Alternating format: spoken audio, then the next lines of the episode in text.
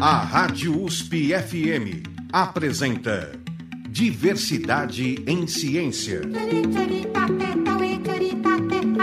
Entrevista com pesquisadores e cientistas sobre relações sociais, questões étnicas, de gênero e orientações sexuais. Para apresentar diversidade em ciência, Ricardo Alexino Ferreira. No Diversidade em Ciência de hoje, o nosso entrevistado é o pedagogo Roberto da Silva, professor do Departamento de Administração Escolar e Economia da Educação da Faculdade de Educação da USP, que irá nos falar sobre o projeto político pedagógico da educação em prisões. Roberto da Silva é livre docente da Faculdade de Educação com a tese O Direito à Educação sob a Perspectiva da Pedagogia Social. Roberto, é um grande prazer tê-lo aqui conosco. Igualmente, Ricardo, tenho acompanhado bem o seu programa, estava muito ansioso por estar aqui com você. Ah, é um grande prazer. E também lembrando que você é coordenador do grupo de estudos e pesquisas sobre educação em regimes de privação da liberdade. Isso, o GP Privação. Do grupo de estudos e pesquisa sobre educação em Angola. Sim. E também o grupo de pesquisa Pedagogia Social, né, que envolve sim. aí a sua, inclusive a sua pesquisa de, de livre docência. Né? Perfeito. Ah, e também lembrando que você é autor dos livros a Didática no Cárcere, Entender a Natureza para Entender o Ser Humano e Seu Mundo, pela editora Giostre. É, essa é a produção mais recente. Que é de 2017. Né? Isso. Né? O que as empresas podem fazer pela reabilitação do preso, pelo Instituto Etos de Empresa e Responsabilidade Social. E os filhos do governo, a formação da identidade criminosa em crianças órfãs e abandonadas pela editora Ática. E tem também um outro livro que é O Olhar da USP sobre o ato infracional, as medidas socioeducativas e suas práticas, né? Editora Expressão e Arte. Exato. Aí, durante o programa, a gente vai poder falar um pouco sobre cada uma dessas, dessas obras. Ótimo. Pois é, você se tornou o grande especialista da o, o grande conhecedor, pesquisador uh, da universidade que aborda essa questão a pedagogia e pessoas em situações de encarceramento. Né? Como é que funciona esse tipo de metodologia? Olha, é, inicialmente é, isso tem partido de um diagnóstico que a gente faz, é, e eu acabei de orientar uma tese de doutorado que tratou exatamente desse tema uh, o papel e a responsabilidade da universidade pública na implementação da educação em prisões. Então, nós diagnosticamos que neste território de abrangência da USP, essa região oeste da cidade de São Paulo, considerando os municípios circunvizinhos aqui também, nós temos uma população de cerca de 10 mil pessoas presas aqui. No entorno? No entorno de, da USP. Uh, é correto a gente usar o termo prisão? Sim. Ou re, é, lugares é. de reeducação? Não, eu tenho usado genericamente o termo privação da liberdade porque inclui adolescentes que estão em cumprimento de medidas socioeducativas. Né? É, há a penitenciária feminina e há é, prisões masculinas também. Então tudo aqui na região tudo aqui na região oeste. Oeste. Isso. Uhum. É, então, é, pensando nessa questão da territorialização das políticas, Nessa tese de doutorado, nós usamos esse exercício, exemplo aqui da USP, para mapear no estado de São Paulo todo a distribuição das universidades paulistas, USP, Unesp, Unicamp, seus respectivos campos, é, os cursos que são oferecidos nessas unidades e cruzamos isso com a localização das unidades prisionais e das unidades de internação da Fundação Casa. Então, nós entendemos que eh, esse tema da tese de a responsabilidade da universidade pública na implementação da educação em prisões, ela pode ter esse desenho territorial, ou seja, no sentido de que cada instituição assuma a responsabilidade ou desenvolva algumas ações em relação ao seu território. Então, esse projeto que você aborda aqui, o projeto político pedagógico da educação em prisões, é o nosso ensaio de como nós daríamos concretitude a essa ideia abordando o território da USP. Agora, a educação fala muito sobre a questão da liberdade, né? Ah, e a educação dentro de um sistema prisional, num primeiro momento, não parecem duas coisas contraditórias. O indivíduo que é educado, ele quer a liberdade, né? É, sim, pode parecer um paradoxo, mas é, em um outro livro que você citou, a, a, recente produção, Didática no Cárcere, por que não didática do cárcere? Né? Porque não é educação penitenciária ou educação prisional para o sujeito aprender a viver dentro da prisão. Né? Não é usar a lógica da adaptabilidade do sujeito, ele precisa submeter-se ao meio. Não.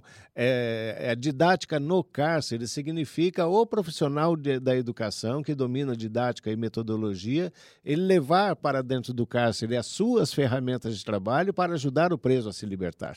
Porque quando está falando desse preso, está falando dos reeduca reeducandos da Fundação Casa, Sim. Que, era, que seria a antiga FEBEM, né? Sim. Ah, e também adultos, né? Os presos em. É, ah, tem os presos, presos e presas. Né? Isso, tem os presos provisórios do CDP 1, 2, 3 e 4 na marginal aqui do Rio Pinheiros. Tem as mulheres presas da penitenciária feminina, que fica na Raposo Tavares, é, e homens adultos presos. Né? Tem presos provisórios e presos já sentenciados e condenados. Todos eles e, são atendidos no âmbito dessas propostas. Né? E esse projeto pedagógico ele faz a, a diferenciação ah, para para adolescentes, né? Esses adolescentes em conflito com a lei e para os adultos, ou cria uma, um processo muito próximo? Sim, é, ele tem algo em comum porque é, a gente utiliza alguns é, conceitos é, científicos para a gente pensar é, a situação de confinamento de pessoas em que atuam várias áreas de conhecimento, vários profissionais com formações diversas Usando o conceito do Thomas Kahn, por exemplo, que ele eh, anuncia no livro A Estrutura das Revoluções Científicas, é, o conceito de comunidade científica. Então, dentro de uma mesma unidade prisional, é, que atende 1.200 presos, estão representadas áreas de conhecimento do direito, da administração, da psicologia, da psiquiatria, da medicina, do serviço social, da pedagogia. É interdisciplinar. Inter, é interdisciplinar. É, o fato é que o desenho de política criminal e penitenciária não possibilita o trabalho multiprofissional ou interprofissional. Quer dizer, todos ali é, trabalham orientados mais ou menos pelos mesmos conhecimentos. A base de formação é, deles é mais ou menos a mesma. É, é, só que todos estão ali a serviço do sistema, do Estado, da aplicação da lei, não estão a serviço do preso. Entendo. Agora, uh, o nível de instrução desses, uh, desses presos, né? Qual que é?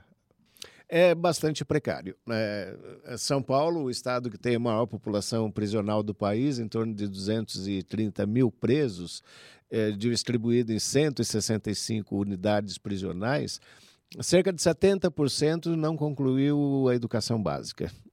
Né? Então, é. estão ainda no processo de alfabetização. Né? É, é, educação básica que deveria concluir os nove anos de estudos. Né? Então, aí há uma, um escalonamento. Há uma taxa em torno de 8% de analfabetos, principalmente das mulheres. É, um percentual daqueles que não concluíram sequer é, o Fundamental 1 até a quinta série, é, e uma, uma taxa daqueles que concluíram o ensino fundamental, mas não concluíram o ensino médio.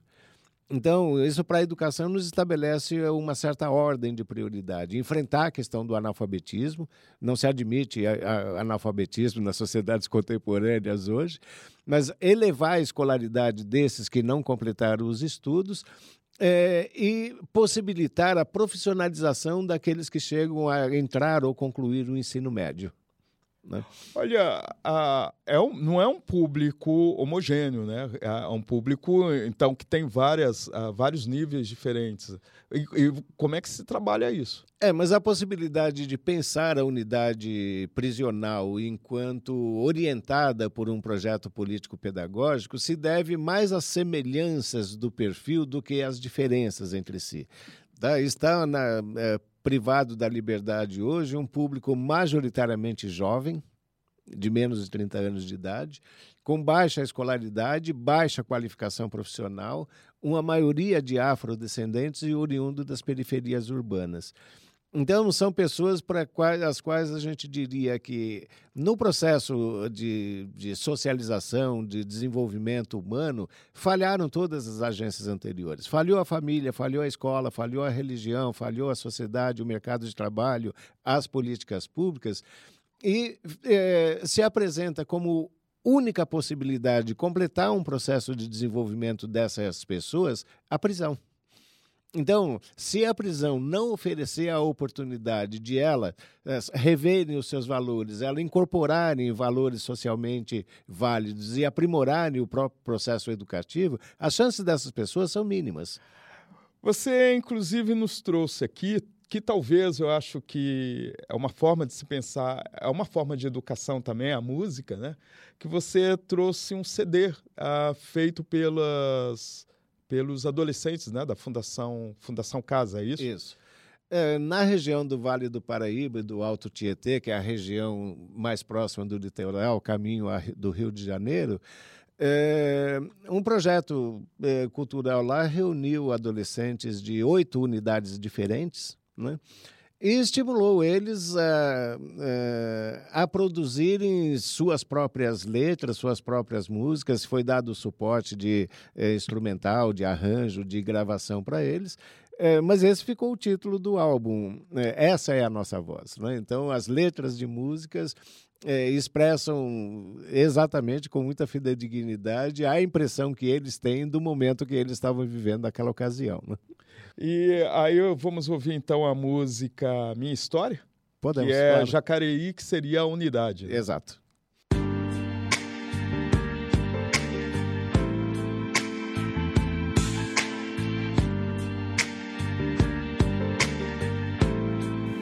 Se liga, é nóis.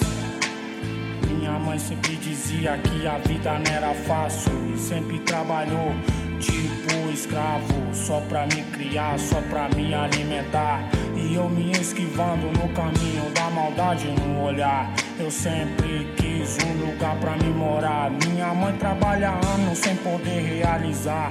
Minha família, eu sei que é complicada. Dois irmãos no CDP e eu na Fundação Casa. Minha vida não foi um mar de rosas, não.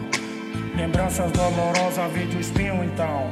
Quando estava com muita fome, minha mãe sempre falava: Filho, dorme que a fome passa. E aquilo sempre me corroendo por dentro. Por ver as lágrimas da minha coroa no seu rosto descendo. Ela sempre nos criou sozinho. Não teve faculdade, não teve ensino. E o meu pai chegava bêbado em casa, batia na minha mãe, quebrava o barraco. Eu era moleque, não podia entender. Cadê o pai que eu sempre quis ter?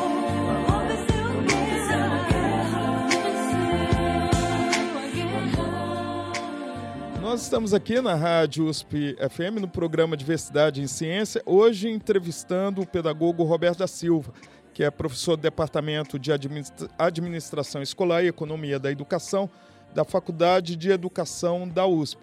Pois é, Roberto, você ah, nos trouxe aí né, um CD da Fundação Casa e a música que acabamos de ouvir é Minha História, né, da unidade eh, de Jacareí. Você até me falou que o nome dos, dos compositores e dos intérpretes, né, por serem, por estarem é, num processo de encarceramento, não pode ser não pode ser dito, né? Exato, a legislação proíbe a divulgação do nome da imagem deles, né?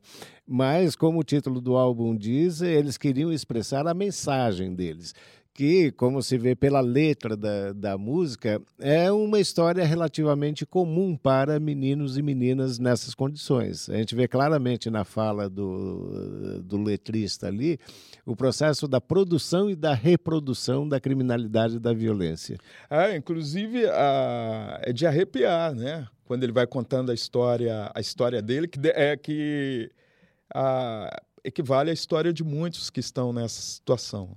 Sim, a, a, a, reprodução da violência do pai contra a mãe, a reprodução da, da situação de fome, de falta de perspectivas, ele encarcerado numa unidade de internação de menores e os, os irmãos é, no sistema prisional. Ele fala que estão no CDP.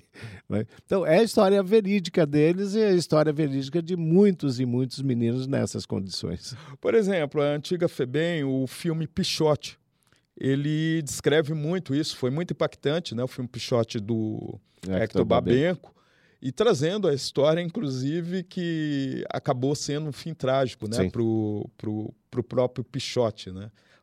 O autor, o ator que, que fez o filme. Da FEBEM, desse tempo para a Fundação Casa hoje, você percebe muitas diferenças? A, a FEBEM do Pichote para a Fundação Casa, desse menino, desse rapaz que está cantando, é muito diferente? Olha, eu orientei um mestrado aqui em que eu propositadamente dei um título que significasse essa busca de interpretação. Né? Eu coloquei o título de O Fim da Era FEBEM Novas Perspectivas para o Sistema Socioeducativo no Estado de São Paulo. Que eu quis investigar se essa mudança de nomenclatura de FEBEM para a Fundação Casa significava também uma mudança de atitude, de comportamento, de cultura. Né? É, e, sobretudo, se isso significaria uma mudança na qualidade do tratamento que chega lá aos meninos e às meninas no pátio. É, então, a gente identificou claramente que houve uma, uma, modificações no sentido do desenho da política. Ou, ou seja, é, as, houve sempre uma concentração da internação na cidade de São Paulo que eram os grandes complexos da, uh, da Raposo Tavares, da Imigrantes, do Tatuapé. Uh, onde ficavam milhares de meninos, todos do interior, do litoral, vinham para cá. Então, uma proposta no bojo dessa mudança foi desmontar esses grandes complexos e construir pequenas unidades no interior para que os adolescentes pudessem ficar mais próximos de suas casas e de suas famílias. Então, isso foi uma mudança efetiva que aconteceu ainda que a gente tenha uh, alguns complexos aqui uh, na, na, capital, mas a interiorização é muito forte. 164 unidades, 100 dessas unidades estão no interior. Né? Uh, isso se revelou bom.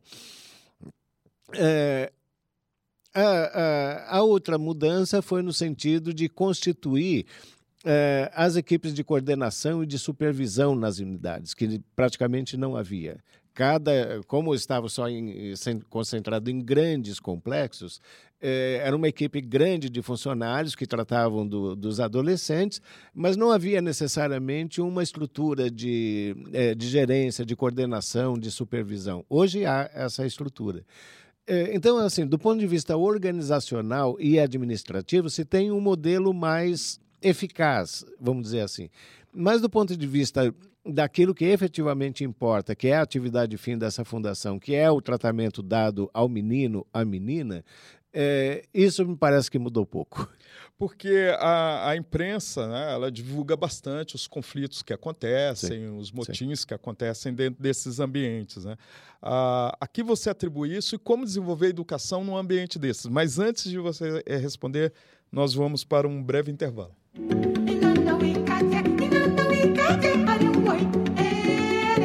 Você está ouvindo Diversidade em Ciência. Entrevista com pesquisadores e cientistas sobre relações sociais, questões étnicas, de gênero e orientações sexuais. Com Ricardo Alexino Ferreira.